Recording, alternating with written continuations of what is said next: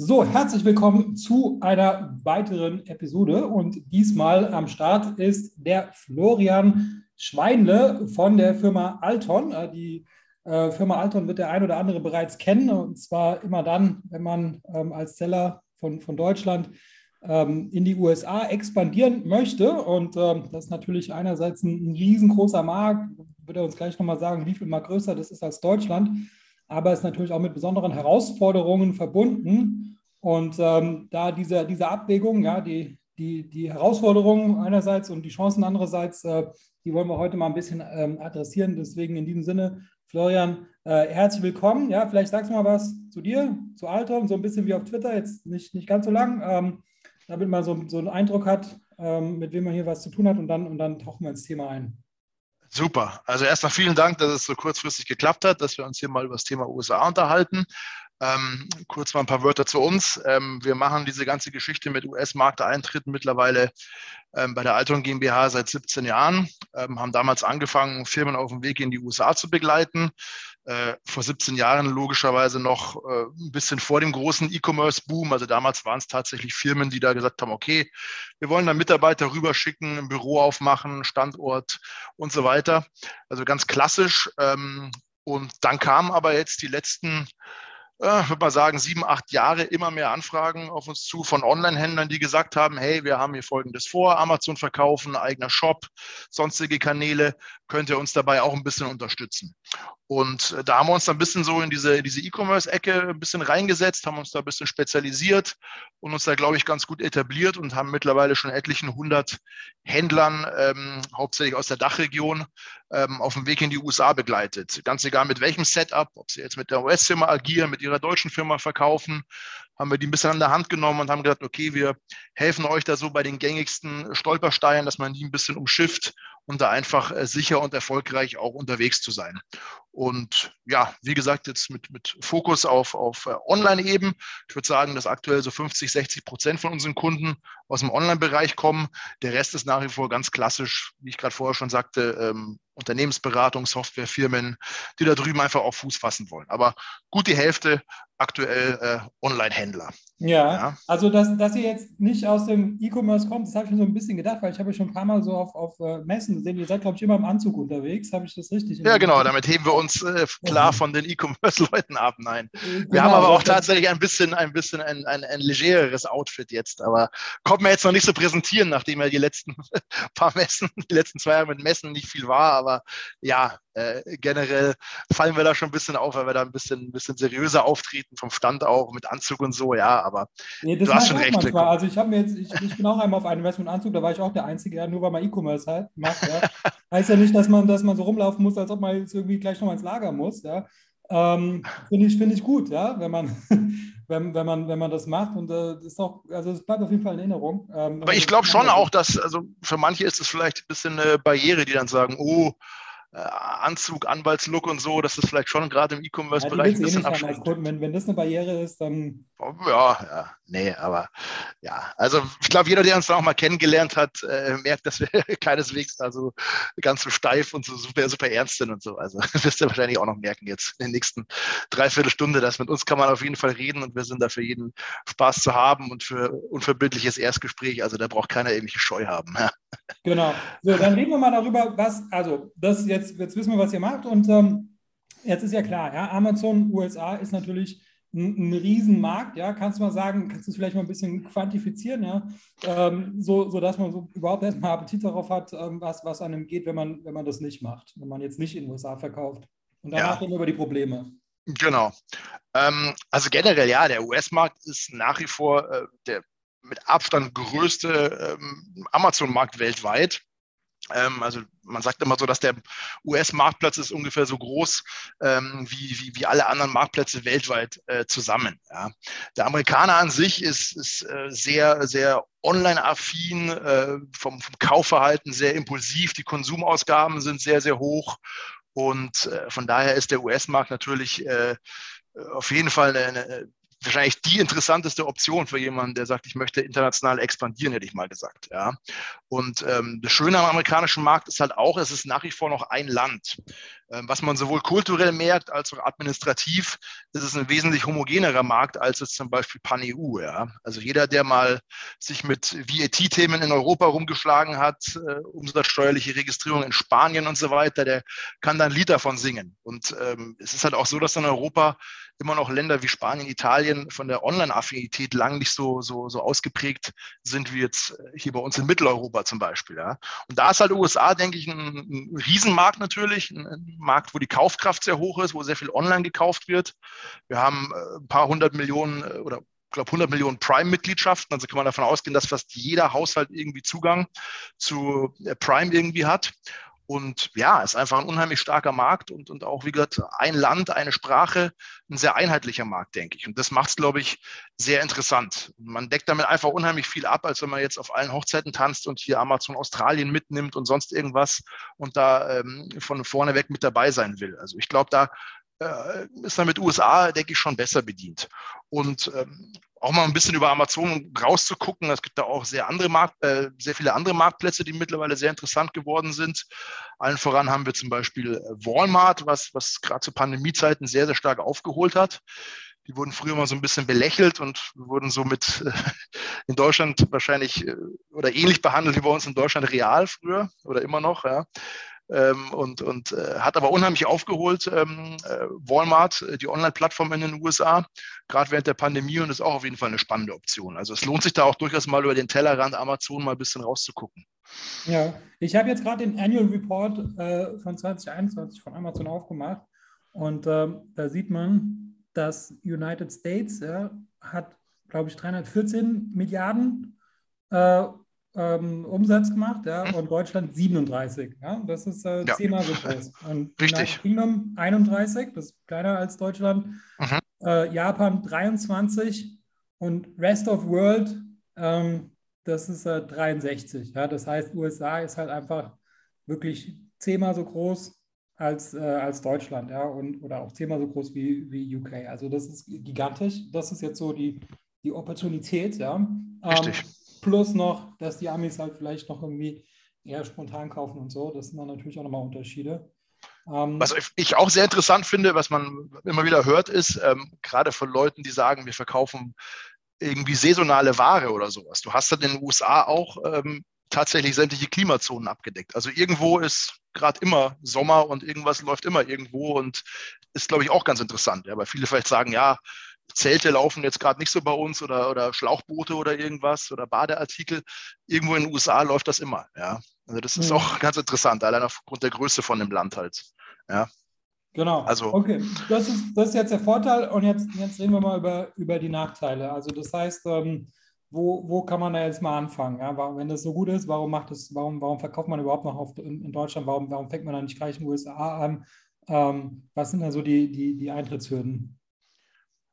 Naja, also generell ist es ja so, also wir, wir Deutschen sind ja sowieso, das sagt auch Amazon immer wieder, wir sind ja eigentlich so die expansionsscheuesten Händler so im internationalen Vergleich. Und, und klar, bei den USA, jeder kennt immer die Horrorgeschichten. Haftung ist ein Riesenproblem, ich werde sofort verklagt. Ähm, dann allgemein die Distanz, die Sprache, steuerliche Themen. Das sind eigentlich immer so die gleichen äh, Punkte, die auch die Leute anführen und sagen, ja, habe ich mich bislang nicht so rangetraut und da bräuchte ich eben Unterstützung. Und äh, da kommen eigentlich wir meistens ins Spiel und sagen, genau, okay. Lass mal Punkt für Punkt machen. Da machen wir den ersten Punkt. Erster ja. Punkt ist Haftung. So, wie, was, was, was ist da das, das Problem? Also in Deutschland hast du ja auch Haftung. Warum ist es jetzt in den USA anders oder, oder größer, das Problem?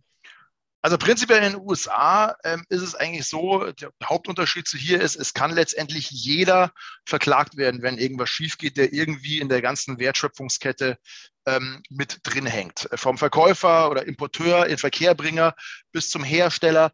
Eigentlich kann jeder angegangen werden, der irgendwie an dem Produkt äh, irgendwie mitgewirkt hat. Ja? Mhm. Also das ist ein bisschen ein Unterschied äh, zu uns hier. Ähm, ansonsten, ja, ist eigentlich nicht so wahnsinnig viel dran. Also wir haben tatsächlich in den letzten 17 Jahren, wie gesagt, ähm, tatsächlich noch keinen gravierenden Produkthaftungsfall mitgekriegt. Sei das jetzt bei unseren, bei unseren Offline-Kunden oder jetzt auch bei, bei Online-Händlern, ist eigentlich nie irgendwas Gravierendes passiert, wo man wirklich mal einen Fall hatte, wo Leib und Leben von irgendjemand gefährdet waren. Ja, klar gibt es mal wieder Versuche, wo Leute sagen, hier ist was passiert, hier ist irgendwas kaputt gegangen oder sowas, so Gewährleistungsgeschichten, aber dass wirklich irgendjemand kolossal zu Schaden gekommen ist, haben wir in den letzten äh, 17 Jahren tatsächlich noch gar nicht miterlebt. Und wir sind auch viel mit, mit, mit äh, Anwälten und Steuerberatern in den USA ähm, am Arbeiten. Und selbst da, die sagen, diese, diese fatalen Fälle und auch wo es um Millionen oder Milliardensummen geht, die man so aus dem Fernsehen kennt, ähm, erlebt man eigentlich so nicht mit. Äh, also erlebt man so eigentlich gar okay, nicht. Okay, ist jetzt eher so die, die, die Ausnahme, wenn jetzt irgendwie bei McDonalds äh, irgendwie Millionen äh, zahlen muss, weil der Kaffee zu heiß war oder sowas. Das kennt ja jeder, diese Fälle. Ähm, aber das, das ist, ist tatsächlich, ein, das kenne ich, also ich glaube, jeder zweite Kunde erwähnt diese McDonalds-Geschichte. Es ist lustig, dass du das auch sagst. Ähm, diese, diesen Fall gab es tatsächlich mit dem zu heißen Kaffee. Aber ähm, ich erzähle es viel zu oft, die Geschichte eigentlich, aber ich packe sie gerne nochmal aus. Letztendlich war das so und diese Frau hat sich da wirklich ganz ordentlich die Finger verbrannt oder verbrüht, besser gesagt. Und ähm, war auch nicht zu, spaßen damit, jetzt wirklich ordentlich verletzt. Ähm, und letztendlich ähm, konnte die dann auch klagen oder hat dann auch geklagt, aber eigentlich nur deswegen, weil wirklich nachgewiesen werden konnte, dass McDonald's wusste, dass der Kaffee tendenziell zu heiß ist. Es gab ganz viele Beschwerden von Leuten, die sich mal ein bisschen die Finger verbrannt haben. Es wurde nicht davor gewarnt. Ähm, es wurde also billigend in Kauf genommen. Und der Grund, warum sie es in Kauf genommen war, äh, haben, war letztendlich, dass sie irgendwie rausgefunden haben, wenn sie den Kaffee irgendwie in ihrem System, weiß nicht, mit Kaffee, Bohnen oder Pulver, was auch immer sie nutzen, ich will es gar nicht wissen, ähm, letztendlich, ähm, wenn Sie da eben den Kaffee heißer durchjagen, kriegen Sie irgendwie mehr Kaffee aus der gleichen Menge Bohnen, Pulver, was auch immer. Und da haben sie halt gesagt, okay, ähm, haben diese Fälle einfach ignoriert, wo sich Leute schon mal beschwert hatten und haben wirklich aus reiner Gier, aus reinem Gewinnstreben die Sicherheit der Kunden gefährdet. Und das konnte letztendlich nachgewiesen werden. Und deswegen haben dann äh, die Richter auch gesagt, okay, wir lassen das hier zu, dass diese Frau McDonalds verklagt wegen diesem zu heißen Kaffee. Und der Fall ging dann hin und her. Letztendlich sind auch die Versicherungen eingeschritten. Aber die hat dann tatsächlich ein schönes Sümmchen bekommen.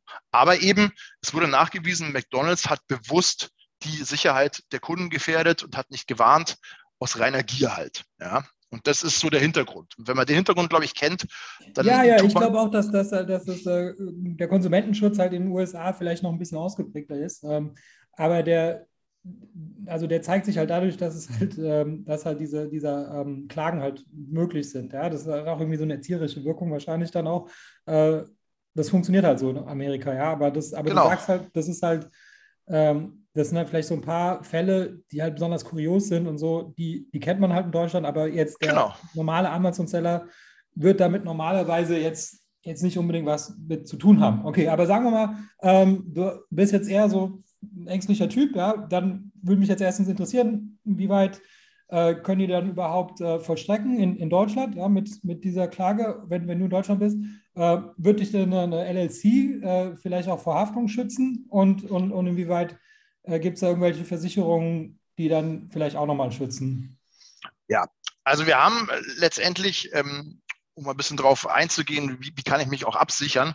Ähm, klar, eine US-Firma ist da durchaus hilfreich. Man kann versuchen, die deutsche Firma da weitestgehend aus der Wertschöpfungskette rauszunehmen, indem ich halt eine US-Firma aufsetze, mit der direkt beim äh, Hersteller, wo auch immer einkaufe wenn ich selbst Hersteller bin, komme ich aus der Haftung sowieso nicht ja, raus. Wenn, du, jetzt, wenn du, hast, du hast einen lokalen Geschäftsführer und du bist jetzt nur Gesellschafter, kannst du dann jetzt überhaupt noch haften, außer auf das, äh, das, das Kapital, was in der Firma ist? Ähm, also du persönlich? Durchgriff, Durchgriff auf, auf, die, auf die Gesellschafter ist nahezu unmöglich. Also das ist, da muss ich schon wirklich grob, äh, gröbstens fahrlässig, betrügerisch, arglistig handeln, muss komplett auf das kleine Einmaleins äh, der Geschäftsführung oder der, der äh, irgendwie auch pfeifen und alles komplett vermischen Privatfirmenkonto, dann kann ich da wirklich durchgreifen. Aber ansonsten bist du als Gesellschafter extrem gut geschützt, sei das du als haben, Amerikaner. Haben deine Kunden auch normalerweise einen lokalen Geschäftsführer oder ist da normalerweise dann der, der Deutsche dann Seller dann, dann doch irgendwie auch als Geschäftsführer da, da drin, weil dann.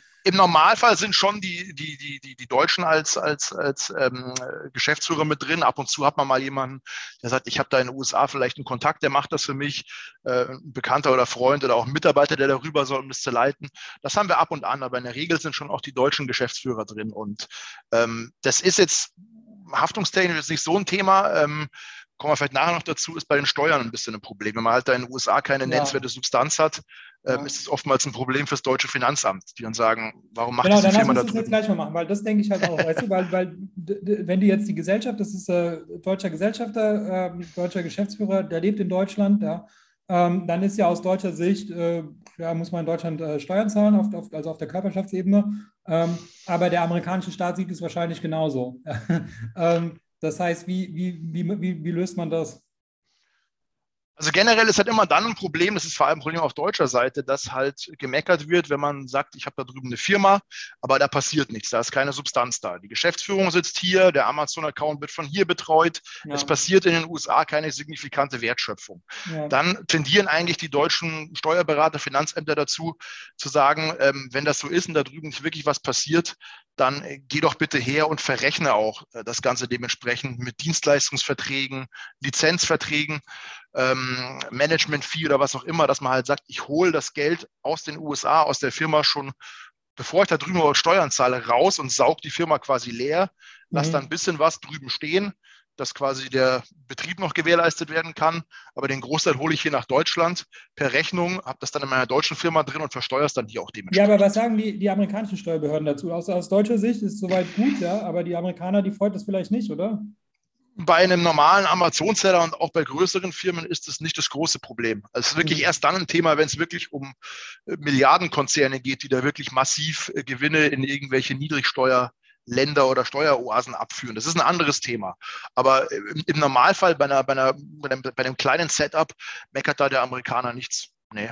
Und das okay. ist ja, wie gesagt, letztendlich auch richtig. Es muss ja letztendlich so verrechnet werden, dass das Geld letztendlich dasteht, wo auch die Leistung erbracht wird. Ja, ja das ist schon klar, dass das normal richtig ist. Aber ich meine, wenn der, der amerikanische, das amerikanische Finanzamt stur ist und das deutsche auch stur ist, dann bist du halt irgendwie dazwischen.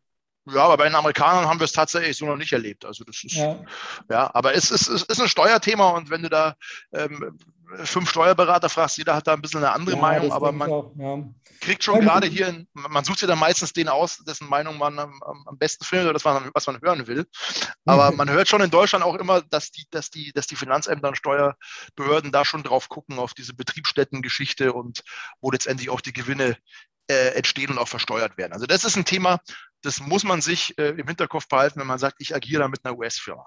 Genau. Ähm, dann, genau, dann lass mal ganz kurz sagen, also die, ich habe das ja überhaupt mit der US-Firma nur wegen, wegen der Haftung jetzt ins Spiel gebracht, ja. Aber wenn du jetzt sowieso der Geschäftsführer von dieser LLC bist, ja, dann hat es dir jetzt haftungstechnisch nicht so viel gebracht. Das heißt, braucht man überhaupt die US-LLC dafür oder, oder kann man sich das überhaupt sparen? Prinzipiell, man braucht sie auf keinen Fall. Also ich kann äh, auf Amazon und mittlerweile auch auf anderen Marktplätzen, Walmart war früher eine Ausnahme, da hast du eine US-Firma gebraucht, mittlerweile nicht unbedingt. Aber generell, ich kann auf allen Marktplätzen, auf den großen Marktplätzen zumindest da drüben mitspielen, auch ohne US-Firma. Es ist auf jeden Fall der schnelle ähm, einfache Start ist definitiv mit einer deutschen Firma. Und mhm. wenn ich jetzt nicht zwingend vorhabe, da in den nächsten Jahren drüben mal wirklich Substanz zu generieren und zu sagen, ich habe da vielleicht mein eigenes kleines Lager oder halt meinen Geschäftsführer sitzen oder sonst irgendwas, dann ähm, ist auch die US-Firma kein Muss. Ja. Man, man kann das machen, ähm, wie gesagt, ein bisschen aus die Haftung zu minimieren, um vielleicht auch Sachen sauber zu trennen und zu sagen, ich habe da eine Firma, wo nur US-Umsätze drin sind, äh, habe die Buchhaltung und alles andere Administrative sauber getrennt. Aber ich muss halt immer diese Verrechnungsthematik im Hinterkopf halten. Ich würde das halt machen, wenn ich einen lokalen Geschäftsführer hätte, weil das wäre jetzt für mich die sauberste Lösung. Richtig, um mich, ja. Und, um mich äh, da komplett aus der Haftung rauszuhalten und dann um auch die Substanz, äh, die hast du dann wahrscheinlich. Also, ähm, okay, also das heißt, würdest du es auch so machen? Ja, würdest du sagen, okay, erstmal mit der, mit der, mit der deutschen Firma äh, starten und wenn man sieht, okay, es läuft gut, dann machst du halt die LLC mit dem lokalen Geschäftsführer. Oder hat das noch überhaupt noch einen Vorteil, die, die, die äh, LLC? Wenn, brauchst du die überhaupt, ja, wenn du jetzt wenn du jetzt keinen lokalen Geschäftsführer hast, wenn du immer noch komplett in der Haftung bist, wenn du sowieso in Deutschland steuerpflichtig bist, ja, ähm, hat die dann irgendeinen Vorteil? wie gesagt, halt die, die administrative Trennung und, und wie gesagt, ein bisschen äh, produkthafter, man kommt da schon ein bisschen raus. Ja. Es gibt ja auch für Geschäftsführer gibt es ja auch Versicherungen, diese DO-Versicherungen, da kann man sich schon ein bisschen, ein bisschen absichern. Ja, so ist es nicht. Aber ähm, ich hätte generell gesagt, wir haben auch ganz viele Kunden, die starten mit ihrer deutschen Firma und sagen, ich gucke erst mal, wie es läuft. Mhm. Und dann sagen sie auch, ja, es läuft alles gut, ich habe da keine Probleme, wir haben alles soweit abgedeckt, alle administrativen Themen, wir lassen das jetzt so laufen, ist ja wunderbar. Ja, und das geht auch. Wir haben aber andere, die sagen, ich will von vornherein eine US-Firma, ich, ich überlege mir da irgendwas mit dem Geschäftsführer vor Ort oder meinetwegen auch mit Verrechnungsthemen, wie ich das aufsetzen kann. Also ähm, es gibt da kein, kein richtig oder falsch. Ja? Also mhm. man, man, merkt das auch relativ früh bei den Kunden. Viele sind halt so, ja, auf gar keinen Fall US-Firma. Andere sind da sofort Feuer und Flamme. ähm, muss man dann sehen. Also es kommt ein bisschen darauf an, wie der Kunde auch so tickt und was er so vorhat. Ja. Es gibt da keine pauschale Antwort. Ja. Okay, alles klar. Dann reden wir mal über Compliance. Ja? Das heißt, mhm. wenn dann dein Produkt ähm, EU-konform ist, ja, in meinem Fall zum Beispiel äh, sind das äh, so Holzschwerte, die, die werden äh, in Georgien hergestellt. Holz, ähm, Holz was? Holzschwerte also für Kinder. Ah, okay, okay. Ja, genau. Ja, Und da sind natürlich die, die, die Anforderungen äh, für den, für den äh, EU-Markt hoch. Ja? Das heißt, da, da muss man alles Mögliche machen. Ja? Ähm, äh, dass, dass es halt äh, verkehrsfähig ist. Aha. Aber gut, dann irgendwann mal hast du es ja alles gelöst und dann ist das Produkt verkehrsfähig. Ähm, wie weit kann man das jetzt auf, auf die USA übertragen oder gar nicht? Oder ist das, ein, ist das was komplett anderes? Es kommt sehr aufs äh, Produkt an. Ja? Also ähm, es gibt prinzipiell Möglichkeiten, gewisse Zertifikate, wenn man zum Beispiel irgendwas mit dem TÜV macht oder sowas, kann man eventuell auf die USA erstrecken. Es gibt Zertifizierer, die sind auch in den USA anerkannt. Ähm, andere Geschichten, wie zum Beispiel ein CE-Zeichen oder sowas, interessiert in den USA keine, äh, keinen Menschen. Ja? Also es kommt sehr stark aufs Produkt an und ähm, je nach Produkt ist die Komplexität von, von, von dem ganzen Compliance-Thema äh, ungleich höher. Ja, also es kommt ganz stark darauf an. Bei deinem Holzschwert würde mir zum Beispiel einfallen, okay, ist ein bisschen problematischer, weil es halt ein Kinderspielzeug ist. Das kriegen Kinder in die Hände. Es ist immer besondere Vorsicht geboten. Mhm. Ja, es ist ein Holzprodukt. Äh, Gibt es eventuell irgendwelche Auflagen? Was muss, muss seitens, also bezüglich Holz erfüllt sein? Was dürfen für Hölzer eingeführt werden? Wie muss das behandelt sein? Und so weiter und so fort. Also das ist, kann man nicht so eins zu eins übertragen. Wenn man jetzt zum Beispiel Socken oder Textilien oder irgendwas verkauft, ist es ganz, ganz trivial. Wenn wir dann in die Richtung kommen, Kinderspielzeug, Nahrungsergänzungsmittel, Lebensmittel, sieht es wieder ganz anders aus. Da sind eben ganz, ganz viele Anforderungen zu erfüllen. Und mhm. es gibt eben ganz wenig oder kaum Dienstleister, wo man sagt, das ist so ein One-Stop-Shop, wo ich sage, da gehe ich hin, hier ist mein Produkt, guck mal, was da zu machen ist. Es ist immer ein bisschen so ein Mosaik, weil es sind unheimlich viele. Machen? Wenn ich, wenn ich dir jetzt mein Produkt äh, zeige und die ganzen EU-Zertifikate, würdest du dann sagen, okay, das, da muss man hier und da noch was machen oder, oder verweist du auf jemand anderen? Äh, letzteres. Also wir können dir auf jeden Fall sagen, hier, äh, wir haben auch schon ein bisschen Erfahrung und wissen, äh, was bei diversen Produkten so notwendig ist. Wir können da schon so eine Orientierung geben und sagen, hier, das und das und das, aber für die eigentliche Zertifizierung und so weiter, da müsste man eben an, an, an Dienstleister verweisen oder wenn es zum Beispiel darum geht, was mache ich für Labels drauf, was schreibe ich in die Bedienungsanleitung rein, da gibt es dann eben auch Anwälte, die sowas prüfen. Aber die schalten natürlich direkt sofort die Uhr an. Und deswegen sage ich immer, wie man relativ schnell und relativ einfach da mal auf ein vernünftiges Ausgangslevel kommt in Sachen Compliance, ist eigentlich erstens mit dem Hersteller sprechen, den ansprechen und sagen, hey, pass auf, stellt ihr vielleicht in dieser oder in anderer Form schon für den US-Markt her? Habt ihr schon US-Kunden, für die ihr produziert? Könnt ihr bereits so produzieren, dass es eben compliant ist für den US-Markt? Das kostet nicht viel, ist schnell gemacht und in vielen Fällen funktioniert es. Wenn ich irgendeinen renommierten Hersteller habe in Fernost oder auch sonst irgendwo Osteuropa, ist die Chance nicht so klein, dass die vielleicht auch schon US-Kunden haben und dann dementsprechend äh, konform produzieren können. Und die zweite Möglichkeit ist letztendlich, ich gucke mir Konkurrenzprodukte an. Ich bestelle mir ähm, in deinem Fall Holzschwerter oder was auch immer ich herstelle. Ich bestelle mir das. Ich kann mir mittlerweile sehr viele Produkte auch aus den USA nach Deutschland schicken lassen ähm, über, über, Amazon oder wenn von Amazon selbst gibt es da so ein, so ein Global Shipping Programm. Ähm, wir machen das aber auch für Kunden, dass die äh, die Ware zu uns in unser Büro in, in den USA schicken, in Miami, dass wir da mal drüber gucken, alles abfotografieren, Warnhinweise, Labels und so weiter, dass man da einfach mal einen vernünftigen Ausgangspunkt hat. Und von da aus muss man sich dann eben weiter vorarbeiten und sagen, okay, ähm, was ist da noch zu erfüllen? Und da gibt es eben Dienstleister, die sowas auch machen, speziell jetzt für F. Ähm, wie gesagt, es kommt sehr auf das, auf das Produkt an. Es gibt welche, okay, die machen okay, aber, aber ihr, ihr, hättet da praktisch so eine Liste an, an Dienstleistern, wo ihr sagt, okay, bei dem Produkt, da kann ich den. Genau, wir haben, da, wir haben da ein paar und jeder, der mit uns arbeiten würde, da geben wir auch natürlich auch dann Zugang zu unserem Netzwerk. Da sind mhm. jetzt, wie gesagt, nicht nur solche Dienstleister drin, sondern auch Logistikpartner, Anwälte, Steuerberater. Also wir, wir versuchen da schon die, die, die, die Dienstleister und, und, und, Partner an einen Tisch zu bringen, dass man da eben eine vernünftige Lösung findet. Ja. Genau, jetzt hast du zwei Sachen angesprochen. Nummer eins, Logistik. Genau, das ist jetzt natürlich auch ein Riesenthema. Das heißt, ähm, ja, also jetzt in meinem Fall ist es ja, ist ja die, die Produktion in Georgien. Ja, das heißt, äh, wie, wie kriege ich das Produkt jetzt äh, in die USA? Also, es gibt ähm, mehrere Möglichkeiten. Meine, mittlerweile, das weiß ja wahrscheinlich jeder, Logistikkosten sind dramatisch angestiegen äh, zu Corona-Zeiten. Ähm, es ist also deutlich teurer, als, als es eben vorher war. Ähm, es gibt die Möglichkeit, okay, äh, viele sagen für, für, für einen Anfang, ich, ich hole erstmal die Ware nach Deutschland, gucke nochmal drüber hier, label das vielleicht um für den US-Markt. Für einen kleinen Test bringe ich dann die Ware aus Deutschland darüber. Ja, macht vielleicht für einen Anfang Sinn, mal zum Ausprobieren, aber über lange Sicht möchte ich es natürlich vermeiden und möchte halt dann direkt vom, vom Hersteller oder vom Herstellungsland die Ware in die USA bringen. Ja, da ja, hast du, das hat ja zweimal Zoll praktisch auch, oder? Äh, genau, genau. Also das macht, ja. macht ja in dem Fall keinen Sinn. Also über kurz oder lang direkt vom Herstellungsland in die USA. Also machen eigentlich alle äh, unsere Kunden so. Ähm, ja. Nebenbei gesagt, nahezu alle von unseren Kunden machen auch tatsächlich FBA. Was anderes macht in den USA eigentlich überhaupt keinen Sinn. Ja, allein schon wegen der Größe des Landes und dadurch, dass eben jeder Prime hat. Also eigenes Fulfillment in ganz, ganz wenigen Fällen überhaupt nur sinnvoll. Mhm. Ansonsten läuft das sehr, sehr ähnlich bei uns. Äh, Amazon gibt mir da ähm, ein Lager vor, äh, wo der Kram eben hin soll. Ähm, ich wende mich dann an den Logistikdienstleister, der macht mir im Idealfall das Ganze von A bis Z fertig, sagt mir, was kommt da an Zöllen auf mich zu. Mhm. Da haben wir nach wie vor bei Ware aus China das Thema, dass wir Strafzölle haben. Ja. Jetzt in deinem Fall zum Beispiel nicht so, aber bei sehr vielen Produkten, die aus China kommen, haben wir bis zu 25 Prozent Strafzölle immer noch. Ja. Mhm muss man eben auch damit leben ja, und das irgendwie einpreisen. Aber man ist ja nicht allein. Letztendlich geht das wahrscheinlich sehr, sehr vielen äh, Online-Händlern so.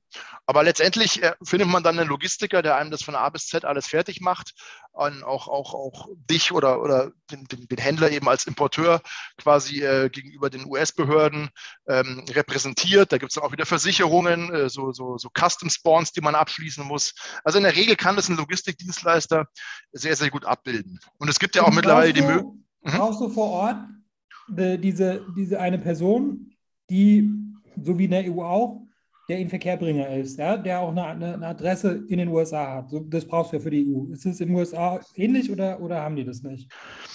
Also letztendlich, wenn, wenn, wenn du mit einem Logistiker arbeitest, die haben immer so einen sogenannten Customs Broker und das ist letztendlich die Person, die dich oder die, die euch gegenüber den, den US-Behörden, den Zollbehörden quasi repräsentiert. Das stellen die auch, die Logistiker, diese nee, Customs ich meine später, wenn das Produkt jetzt, äh, jetzt im Verkauf ist, ja, das heißt, und in, in der EU, ja, da muss auf jedem mhm. Produkt eine Adresse in der EU drauf sein. Und Anders geht es Nein, das brauchst, du, brauchst, du, brauchst du in den USA nicht. Du brauchst keine, keine US-Adresse da drauf. Wenn du eine US-Firma hast, nimmst du natürlich die, aber du kannst natürlich auch deine, deine deutsche oder nicht, nicht US-Adresse nehmen. Ja, das, das also macht es natürlich leichter, ja. Das ist, das ist natürlich ein Plus, ja. Genau. Und ähm, ja, ansonsten, also Amazon gibt dir letztendlich vor, wo geht die Ware hin, schickst du die darüber und innerhalb von ein, zwei Wochen wird dann eben äh, nach äh, Amazon-System auf ähm, so und so viele Lagerhäuser in ganz USA verteilt, sodass sie halt da flächendeckend auch Prime hinkriegen. Ja, genau. Und, und dann jetzt, das, wo jetzt wahrscheinlich auch jeder drüber denkt, die ganze Zeit, ja, ist jetzt, wie mache ich das jetzt mit, mit der Sales Tax? Ja, wenn du sagst, es wird jetzt überall verteilt und so, ja, das, da bist du ja dann überall hier äh, Sales Tax pflichtig. Also wie, wie löst ihr das Problem? Okay, also da muss ich mal ein bisschen ausholen und mal das System ein bisschen in zwei, drei Sätzen mal erklären. Also es ist generell so, man kann sich die USA so vorstellen wie Europa und die, die einzelnen Bundesstaaten in den USA sowie die einzelnen Länder in den USA. Ja? Äh, in, in, in Europa. Ja? Mhm. Also es ist prinzipiell so, ähm, wenn ich in 20, 25 Bundesstaaten Lagerware habe bei FBA, habe ich dort physische Präsenz. Ja? Das löst in den USA einen sogenannten Nexus aus. Nexus ist ein, ein Fachbegriff für, auf Deutsch würde ich sagen, es ist irgendwie ein Berührungspunkt, ein steuerlicher Berührungspunkt ähm, eine zwischen. Betriebsstätte vielleicht, oder? So, so ungefähr, genau. So könnte ja. man sagen, eine Betriebsstätte, ja. Wo man halt sagt, okay, ihr habt da physische Präsenz und dementsprechend auch Steuerpflichten. Und äh, bei der Sales Tax reicht eben, für, diesen Faktor physische Präsenz auch schon FBA-Ware. Also das muss jetzt nicht dein eigenes Lager sein, deine eigene Firma oder irgendwas. FBA oder auch irgendein anderer Logistikanbieter reicht da schon aus. Ja? Also habe ich ruckzuck in 20, 25 Staaten physische Präsenz und demzufolge auch Steuerpflichten. Eben mhm. dort die Sales Tax, das Pendant zu unserer Umsatzsteuer, zu erheben. Ja? In den USA ist es so, wenn ich bei Amazon Ware reinstelle oder auch in den USA, wenn ich ins Kaufhaus gehe, Restaurant, Supermarkt, sind immer alles Nettopreise. Das heißt, die Sales Tax kommt erst beim Bezahlvorgang obendrauf. Im Onlinehandel ist es so, ich stelle zum Beispiel ein Produkt rein, wenn du sagst, dein Holzschwert kostet, um es einfach zu machen, 10 Dollar, dann kann dieses Holzschwert jemanden, der in Kalifornien sitzt, der zahlt vielleicht 10,80 Dollar, weil die Sales Tax 8% ist. Für jemanden, der in New York sitzt, kostet es vielleicht nur 10,70 Dollar. Also die Sales Tax ähm, richtet sich nach dem Bestimmungsort, da wo mhm. der Kunde sitzt. Mhm, ja? Okay. Genau, soweit, so gut. Und heißt also, wenn wir mal die Uhr mal zwei, drei Jahre zurückdrehen, dass es tatsächlich so war, dass ich mich, um die Sales Tax richtig abzubilden, in zig Bundesstaaten registrieren muss oder musste, ähm, um dort die, die Sales Tax zu erheben und eben auch dementsprechend an die Bundesstaaten abzuführen. Ähnlich wie bei uns mit der äh, VAT und VAT-Filings, was auch immer, Umsatzsteuervoranmeldungen. Ja, so war das. Und das hat sehr, sehr ungenügend funktioniert, weil die Bundesstaaten haben gemerkt, es registriert sich auf gut Deutsch gesagt keine Sau. Ja? Mhm. Ähm, sowohl amerikanische Seller als auch ausländische Seller, die Chinesen sowieso nicht. Keiner registriert sich für die Sales Tax. Und den Bundesstaaten sind natürlich Wahnsinn Steuereinnahmen dadurch durch die Lappen gegangen. Weil du musst dir vorstellen, vor 20 Jahren war das so, wenn du da ein Holzschwert für dein Kind gekauft hast, bist du in den Spielzeugladen nebenan hast es gekauft, da war natürlich eine Sales Tax drauf. Und die wurde auch lokal in dem Bundesstaat, wo du lebst, abgeführt, war kein Thema. Ja, wenn ich jetzt online kaufe, kaufe ich das Schwert unter Umständen ohne Steuer. Ja, und deswegen haben halt die Bundesstaaten gesagt, wir müssen handeln und haben gesagt, wir drehen den Spieß jetzt um. Und hat dann so 2018 angefangen ähm, und mittlerweile gibt es fast in allen Bundesstaaten Gesetze, die nennen sich Marketplace Facilitator Laws. Und diese Gesetze besagen, dass nicht mehr du als Seller für diese Steuer verantwortlich bist, sondern der Marktplatz, in diesem Fall Amazon. Ja, ja das ist ja in der EU genauso. Also da gibt es auch die Marktplatzhaftung seit neuestem. Genau, genau. Also, also schon ein paar Jahre, ja. Genau. Es ist nicht alles schlecht, was aus den USA kommt. nee, aber es ist auf jeden Fall so, dass sie halt gesagt haben, hier, ähm, ähm, die, die. Ähm, aber treiben die das dann auch ein? Weil in Deutschland ist es ja so, Amazon haftet dafür und deswegen überwacht Amazon, dass du umsatzsteuerlich registriert bist, ja, aber sie machen das nicht für dich. Und ist es in den USA so, dass sie das auch für dich machen oder musst du das trotzdem selber machen? Genau, in den USA ist es so, also Marktplätze wie Amazon, übrigens auch Walmart, Etsy, eBay ist genau das gleiche. Eigener Shop übrigens nicht, da bist du selbst verantwortlich, aber auf diesen Marktplätzen ist es so, Amazon schlägt auf jeden Verkauf, der über den Kanal Amazon stattfindet, die korrekte Sales Tax, wie gesagt, mhm. da, wo der Sales Tax richtet sich eben nach dem Bestimmungsort, wo der Kunde sitzt. Die wird von Amazon draufgerechnet, egal ob du verkaufst, ob es ein amerikanischer Seller ist oder ob es Amazon selbst ist, der verkauft. Ähm, die Sales Tax wird draufgeschlagen, wird von Amazon erhoben, vom Kunden erhoben und wird dann auch direkt von Amazon an die jeweiligen Bundesstaaten abgeführt. Das heißt, du hast damit gar nichts zu tun. Du hast definitiv, auch wenn du dich absolut nicht registrierst, wenn du gar nichts machst, hast du keine Steuerschuld. Amazon erhebt und zahlt diese Steuer. Okay, das ist ja super. Das heißt, muss ich jetzt überhaupt noch was machen? Oder, also vielleicht so, keine Ahnung, Reporting und so, aber, aber ich kann auf jeden Fall keine Steuern hinterziehen, wenn ich es wenn vernachlässige. Genau, also aktuell der einzige Staat, wo wirklich noch nicht diese Marketplace Collection in Kraft ist, ist aktuell noch Missouri. Im letzten Jahr ist auch Florida nachgezogen. Das war so der letzte große Staat, der sich da etwas Zeit gelassen da hat. keine Sales Tax, oder? Florida, dachte ich immer. Doch, doch, doch, natürlich ah, okay, in Florida. Es gibt fünf Staaten, wo es keine Sales Tax gibt, aber Florida okay. ist die Sales Tax irgendwo je nach äh, County zwischen 6 und 8 Prozent. Okay. In Florida gibt es keine Income Tax. Ah, also wenn ich dort, ja, genau, ja. genau. Sales Tax gibt es in Florida. Ja. Ähm, genau. Ähm, wo war ich jetzt? Ähm, genau, also Missouri ist aktuell der einzige Staat, da müsste man sich aktuell anmelden, weil da generiert man tatsächlich Steuerschulden weil dort verkaufst du, wenn du nicht registriert bist, zum Nettopreis und zahlst halt die Steuern nicht, weil Amazon ähm, ähm, erhebt sie noch nicht und führt sie nicht ab. Das wird sich aber Anfang nächsten Jahres ändern. Ja, also Steuerschulden, da bist du auf jeden Fall bis auf Missouri, bist du erstmal raus. Heißt jetzt aber im Umkehrschluss nicht, dass, wenn du das alles richtig machst und schön brav so machst, wie das die Staaten wollen, heißt es im Umkehrschluss nicht, ähm, dass du gar nichts mehr machen musst, weil die Bundesstaaten, wir sagen mal 50 Bundesstaaten, von denen haben fünf oder sechs keine Sales Tax, also bleiben noch 40, 45 Staaten übrig, wo Sales Tax ein Thema ist. Und die Hälfte von diesen Staaten sagt, haben wir uns auch erst Anfang des Jahres wieder von den einzelnen Staaten bestätigen lassen. Die Hälfte sagt, wenn Amazon abführt, wenn ihr nur über einen eigenen Shop, äh, über, über, über Amazon verkauft, nicht über einen eigenen Shop oder sowas, wenn ihr nur über so einen Marktplatz verkauft, brauchen wir von euch gar nichts mehr. Keine Registrierung, keine Meldungen, gar nichts. Ist für uns mhm. nur unnötiger Papierkram. Mhm.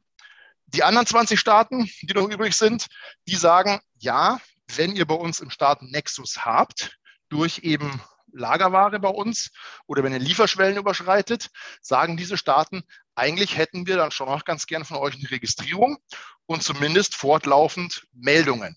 Das sind dann letztendlich Nullmeldungen, ja, wo ich einfach sage, hier, lieber Bundesstaat, was weiß ich, äh, Colorado, ich habe hier bei euch äh, 10.000 Dollar verkauft, das lief alles über Amazon, die haben sich darum gekümmert, ich schulde euch absolut gar nichts, wir sprechen uns dann wieder in drei Monaten oder war noch ja, immer. Das ist dann so wie die zusammenfassenden Meldungen, das gibt es ja auch, ja, wo dann die, die in, in der EU die innergemeinschaftlichen ähm, äh, hier Warenbewegungen halt auch gemeldet werden müssen. Aber jetzt, das, das hat jetzt keine, da musst du jetzt nichts zahlen, aber du musst es halt äh, trotzdem machen. So ist es wahrscheinlich.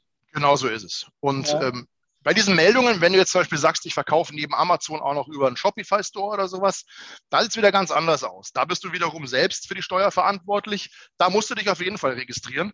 Aber und sagen wir mal einfach ein Beispiel. Sagen wir mal, du willst nur Amazon. antesten, du machst jetzt nur Amazon und okay, diese Meldungen, ja, Macht ihr das oder macht das einer? Oder, oder ist es so, dass wenn man es nicht macht, dass es dann zwar jetzt nicht korrekt ist, aber die Strafe gering ist, weil die Steuer hast du ja trotzdem gezahlt? Genau, also es ist so, wie du sagst, es, es ist, wenn ich es richtig machen will, dann melde ich mich an und mache diese Nullmeldungen, ganz klar. Ähm, wenn ich sage, okay, ich sage jetzt, ich gehe ein bisschen Risiko ein. Ich habe ja, wie du sagst, keine Steuerschuld. Ich melde mich jetzt mal nicht an.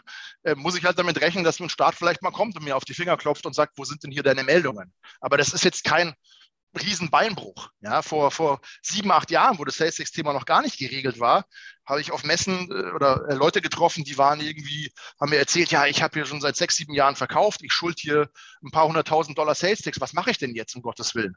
Ja, das passiert ja jetzt nicht mehr. Du hast ja keine mhm. Steuerschulden. Du ja, ja, genau. kommst also nur deinen, deinen Meldepflichten halt die, nicht nach. Die, die Strafen von den Behörden oder wenn du das jetzt, wenn die das jetzt irgendwie feststellen, dass du das die ganze Zeit nicht gemacht hast. Kommt drauf an, die werden halt sagen, hol diese Filings nach und dann zahlst du halt pro Filing ein bisschen was an Strafe, kommt ein bisschen auf den Bundesstaat an. Aber es ist jetzt nichts Dramatisches. Aber man muss schon auch wissen, also die, die Staaten wissen auch teilweise schon, wer da verkauft, weil in vielen Staaten im Rahmen von diesen Marketplace Collection Geschichten gab es halt auch Deals, wo gesagt wurde, Amazon schickt uns doch mal die ganzen Seller-Informationen rüber. Also die wissen schon, wer da unterwegs ist. Ob sie es dann wirklich äh, ernst machen und da Leuten hinterherrennen, weil sie ihre Nullmeldungen nicht machen, das wird sich zeigen. Aber hm. letztendlich, also die, die, die einzige richtige Variante ist, wie gesagt, immer noch brav anmelden und diese Nullmeldungen machen, die auch gar nicht mehr so oft fällig sind, weil diese Meldungen ist ja bei uns nicht anders. Ich muss ja, umso mehr ich an Steuern schulde und abführen muss, ähm, desto öfter muss ich diese Meldungen machen. Wenn ich null Meldungen mache, kann es gut sein, dass ich vielleicht äh, vierteljährlich davon komme oder vielleicht auch nur jährliche Meldungen habe. Das wird ja höchstwahrscheinlich automatisiert sein, ja. Also das, du wirst ja wahrscheinlich nicht da jetzt sich in, in Seller Central einloggen und da jetzt irgendeine Excel-Liste runterladen und dann hochladen. Da, da, muss es ja eine Software geben, die das, die das macht.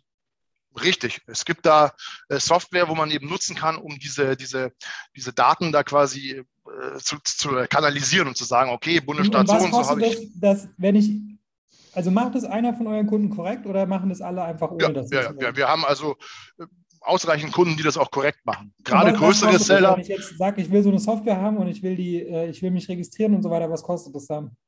Also wenn du bei uns liegst und machst dieses 100% Compliance-Paket, kommt ein bisschen auf den, auf den, auf den Volumen an, ähm, liegst du bei uns ungefähr, wenn du dieses 100% Compliance-Paket machst mit den 20 Staaten und allen Meldungen, liegst du im Monat so, hätte ich mal gesagt, um die 500 äh, Euro mit äh, deutscher oder mit ausländischer Firma und um die 500 Dollar mit US-Firma. Was letztendlich, wenn ich es auf die 20 Bundesstaaten runterbreche, ähm, liegen wir also bei 25, 30 Dollar pro Staat oder okay. sagen wir mal. Ja, okay, also 500 Dollar ist okay. Also ich meine, dafür, dass der Markt so groß ist, groß ist und so, ja, dann äh, hast du das halt schnell wieder rein, ja. Normalerweise, wenn es halt läuft, ja, wenn es dann, dann, dann ist das kein Thema. Ähm, Klar. Und wenn es jetzt, wenn du sagst, okay, mir ist es egal, ich zahle die Strafe, die kommt eh nicht und wenn, dann ist sie nicht so hoch, ja, wo, wo liegen dann die Kosten? Wie hoch sind die dann? Wenn, wenn du gar nichts machst und nirgendwo registriert hast, hast du gar keine Kosten für Sales Tax Compliance. Ach so, okay, aber also was, was macht ihr dann in dem Fall? Also äh, wie helft ihr mir jetzt dabei? Ich kann dann im Nachhinein sagen, okay, du hast jetzt anfänglich gar nichts gemacht, du hast dich nirgendwo registriert, dann können wir immer noch sagen, wenn es richtig nee, wenn machen ich jetzt zu dir komme, ich sage, ich, ich, ich habe jetzt hier die Produkte, ich, ich will das jetzt äh, in Amerika verkaufen, aber Sales Tax interessiert mich nicht. So, was machen wir jetzt? Wir können trotzdem immer noch beraten, die ganze Markteintrittsberatung, was da eben wichtig ist, die ganzen Punkte abklopfen, Firmengründung können wir nach wie vor helfen. Aber im Bereich Sales Tax, wenn du sagst, ich will es nicht machen, nee, ich mache mach weder LLC noch, noch Sales Tax. Aber ich will halt in die USA gehen und ich möchte auch compliant sein. Also das heißt, dass die, dass die Produkte ähm, da jetzt äh, konform sind, das, das möchte ich schon, ja. Und ich möchte auch keinen Stress mit irgendeiner Behörde haben. Ähm, und, äh, und, ich, und ich möchte einfach jemanden, der, das, der mich dabei begleitet. Ja? Das heißt, ich, ich habe jetzt, ich, könnte ich vielleicht alles selber machen, aber warum? Ja? Wenn ihr das euch darauf spezialisiert habt, dann könnt ihr sagen, okay, du musst hier dieses Zertifikat, da musst du dahin gehen, da gibt es den Typen, der macht dir das, äh, dann gibt es den Logistiker, der und so weiter. Ja? Das heißt, gibt, ist das etwas, was ihr macht oder, oder seid ihr jetzt nur für die Kunden da, wenn ihr jetzt eine Firma gründen oder, oder Sales-Tax-Registrierung machen? Nee, absolut nicht. Also klar, Firmengründung ist ja letztendlich der, der Bereich, wo wir herkommen, weil wie gesagt, vor 20 Jahren äh, oder 17 Jahren war es ja meistens mit einer Firmengründung verbunden, aber aktuell wir können Sales Tax sowohl für ausländische Firmen machen als auch für US-Firmen. Und ansonsten diese ganze Begleitung beim Markteintritt, dass wir äh, mit Rat und Tat zur Seite stehen, auch Kontakte vermitteln und so weiter, das können mhm. wir natürlich nach wie vor machen. Ja? Auch wenn du sagst, wir machen jetzt keine, keine Sales Tax oder keine Firmengründung bei euch. Ja? Also ja. es ist, alles modular. Das ist schlecht für euch, dass es jetzt mit der Sales Tax so einfach ist. Ich finde, es ist eigentlich gut, weil wir können jetzt Früher war das halt ein, sehr, ein Thema, was sehr schwer greifbar war. Da hat man halt gesagt, okay, wir haben hier so und so viele Staaten, wir müssen überall anmelden, wir wissen auch nicht, wie viele Meldungen sind es. Wenn ich viel verkaufe, sind es vielleicht monatliche Meldungen. Also es war sehr schwer greifbar. Aber ich denke jetzt, wo wir dieses Paket haben, wo wir sagen, hier hast du für Betrag X Compliance, da hast du deine Ruhe, dann ist es richtig gemacht, finde ich eigentlich für mich ganz gut. Ja, oder zum, als Verkaufsargument. Und auch für die Kunden, glaube ich, ganz gut, wo du sagst, du hast einen festen Betrag, damit kannst du letztendlich rechnen und dann, ähm, dann ähm, kann man damit arbeiten. Also ich finde es eigentlich nicht so verkehrt. Und ähm, SalesX ist ja auch nach wie vor ein Thema, wenn ich jetzt nicht Amazon-Kunden habe, wenn ich wie gesagt einen eigenen ja, Shop ja, habe oder sowas. Ja. Nee, zum Einstieg, zum Einstieg wird ja, wirst du ja erstmal auf Amazon starten und dann, wenn du merkst, okay, das läuft, okay, klar, dann fängst du mit dem eigenen Shop und so weiter und dann, klar, dann, dann, dann musst du dich wieder selber drum kümmern und dann könnt ihr wieder helfen, wieder. Genau, genau. Genau. Dann. Aber ja, also bei dem Thema Sales Tax, es ist halt letztendlich sowas, ich sage halt immer, ja, wenn du es richtig machen willst, ist das der einzige richtige Weg. Wenn du sagst, ich mache es anfangs mal nicht richtig, ich gucke erst mal, äh, ist auch okay. Es muss da jeder so ein bisschen den Weg finden, mit dem er sich am wohlsten fühlt und wo er sagt, da habe ich jetzt äh, compliance-technisch oder jetzt nicht die großen Bauchschmerzen, habe Angst, dass da irgendwie der Sheriff vom Staat Missouri mit der, der Pistole vor der Tür steht am nächsten Tag. Ähm, und ich kann aber auch vom, vom, vom Preis her damit leben. Ja, und habe jetzt nicht hier keine Verkäufe und riesige Ausgaben. Ja, also es muss irgendwie auch so zum, zur Phase vom Markteintritt zu passen, ja, finde ich. Ja. ja. ja. Na gut, und wie viele wie viel Seller sind, sind erfolgreich, ähm, die sich das vornehmen? Also ich kenne ein paar, die haben es versucht und haben sie wieder aufgehört. Ja. Ich auch. Ähm, also, ich, muss man ganz ehrlich so sagen. Ja. also, ja, was meinst du, wie viel, wie viel Prozent sind erfolgreich? Schwer zu sagen. Also wir haben schon diese Leute, wo man wirklich, wo das eintritt, was Amazon auch immer sagt, die sagen halt, ja, da ist man oftmals nach, nach, nach ein paar Monaten oder nach einem Jahr schon auf dem Level, wo man in Deutschland nach, nach zwei, drei Jahren noch nicht war. Das haben wir auch schon gesehen und äh, das kann man aber nicht so pauschal sagen. Also ich bin da auch vorsichtig und will jetzt da keine, keine, keine Märchen oder keine Luftschlösser bauen und sagen, ja, alles ist super, alles ist toll. Und ähm, es ist schon auch so, man muss die Sache da drüben in den USA auch, auch dementsprechend angehen. Also wir haben durchaus auch Seller gesehen, die haben das vielleicht ein bisschen zu stiefmütterlich behandelt und mhm. sind da gestartet und haben gesagt, ich mache einfach mal, schicke da ein bisschen Ware rüber und wird schon irgendwie laufen. Ja, und das tut es halt nicht. Ja, also ich muss da drüben genauso Gas geben wie ihr bei uns und das ernst nehmen und auch am Anfang ein bisschen Geld in die Hand nehmen, um da zu starten und ein bisschen äh, vom, vom, vom Start wegzukommen, aus den Startlöchern zu kommen. Aber ähm, im Großen und Ganzen läuft es dann schon ganz gut, ja. Aber es ist jetzt kein, kein Patentrezept oder kein, kein, weil das ist jetzt für jeden und das läuft bei jedem, ja. Es wäre äh, äh, ja auch nicht seriös zu sagen, dass das muss jeder machen und das ist für jeden das Richtige. Nee, ja, aber ich, ich denke. Ja, die Voraussetzung ist ja, dass mal überhaupt mal grundsätzlich auf Amazon in Europa gut läuft und äh, das, ja, du musst halt schon irgendwas machen, was halt die Amis nicht so gut können. Ja, also ich kann mir schon vorstellen, dass es äh, ja, dass, wenn man sich da wie so, so ein Strohhalm daran klammert und sagt, okay, jetzt wird es in den USA laufen, dann wird es ganz sicher da nicht laufen. Ähm, nee, aber also ja. wir, wir haben genügend Leute, wo es sehr, sehr gut ähm, läuft oder auch sehr, sehr gut gelaufen ist, die da ähm, auch zu Pandemiezeiten sehr, sehr gut verkauft haben.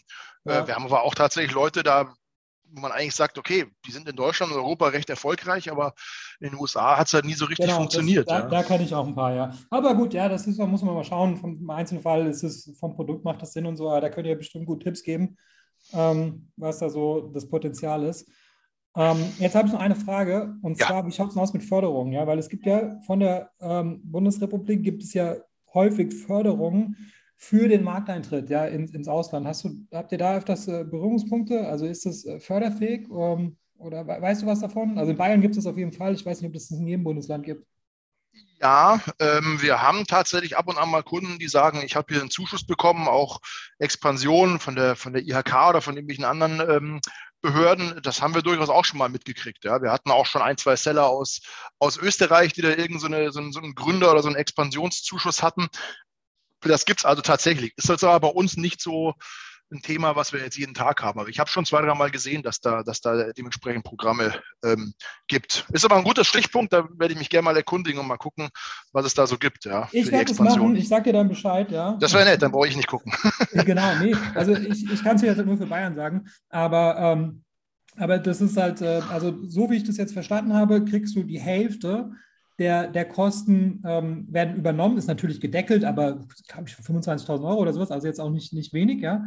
Ähm, und das deckt Werbeausgaben, ähm, auch ähm, Zertifikate sind davon abgedeckt, ähm, auch Werbung. Ich weiß nicht, ob jetzt Amazon PPC davon gedeckt ist.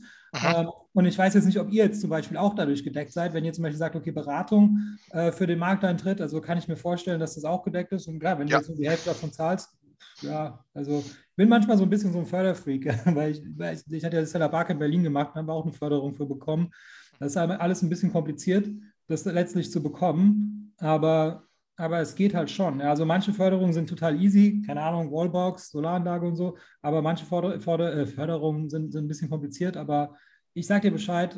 Ähm, das wäre super, würde mich ja, freuen. Ja. Prima.